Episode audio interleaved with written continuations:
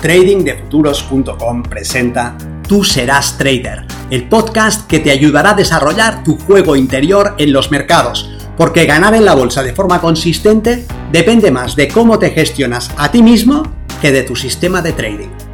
En este podcast encontrarás ideas y sugerencias prácticas con las que mejorar la mente con la que operas los mercados. Soy Vicente Castellano y será un placer que me acompañes.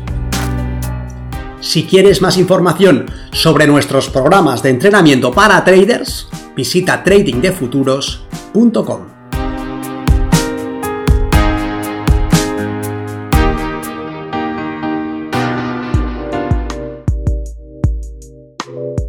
Para mucha gente, el verano es la estación de las vacaciones, el descanso y la regeneración, pero para muchos traders es también un periodo para mejorar su operativa. Si este es tu caso y tienes la ocasión de hacer algo por tu trading, puede que te ayude a pensar de la siguiente manera.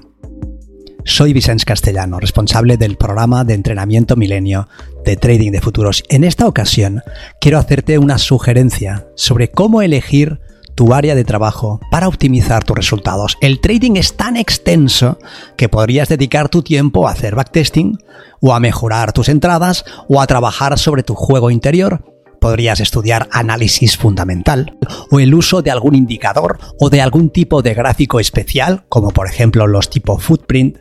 Pero ¿qué eliges? Y lo más importante, ¿qué criterio utilizas para tu elección? Mi sugerencia es muy sencilla. En vez de hacer lo que te apetezca, lo que resulte más fácil o lo que más te guste, presta atención a lo que te resulta más desagradable. ¿Cuándo te sientes más a disgusto? En tu operativa. Cuando estás en una operación ganadora y el precio avanza hacia tu objetivo y sientes que tienes que proteger o que debes tomar beneficios, o cuando el precio se mueve rápidamente y tú no estás participando, o cuando el precio va en tu contra y se acerca a tus stops.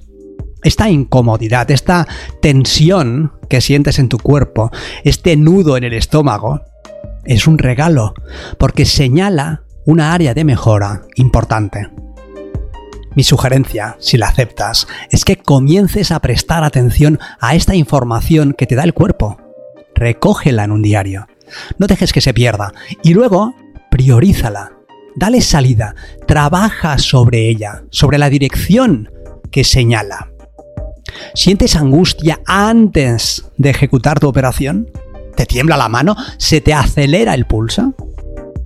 Es durante la fase de análisis que te sientes más perdido, más confuso o más agitado. ¿Temes cometer errores, dejarte información relevante? Es cuando estás dentro del mercado que sientes esa agitación. Notas el corazón bombeando en el pecho, un nudo en la garganta, una ansiedad repentina porque las cosas no van como quieres, o justo porque sí parece que van como quieres o porque ha llegado la hora de la verdad. El dolor se manifiesta cuando tomas una pérdida. Es en ese momento en el que se te cierra el estómago o el puño. Es ahí cuando te dices que no vales. O cuando te enciendes y ardes con deseos de venganza. Al prestar atención a esta carga emocional, encontrarás un eslabón que debes reforzar y tendrás una guía para la mejora de tus resultados. No te quedes ahí. No te limites a identificar el área de incomodidad. Al contrario, traza un plan de trabajo. Pregúntate, ¿qué puedo hacer para mitigar ese sentimiento? ¿Cómo es que noto toda esta tensión? ¿Me ayuda de alguna manera? ¿Es una carga emocional que me informa y que me mantiene alerta? ¿O más bien es un obstáculo que juega en mi contra y me empuja a cometer errores? Si inviertes tu tiempo en mejorar ese aspecto, darás un paso hacia adelante muy significativo. Este es mi deseo para ti.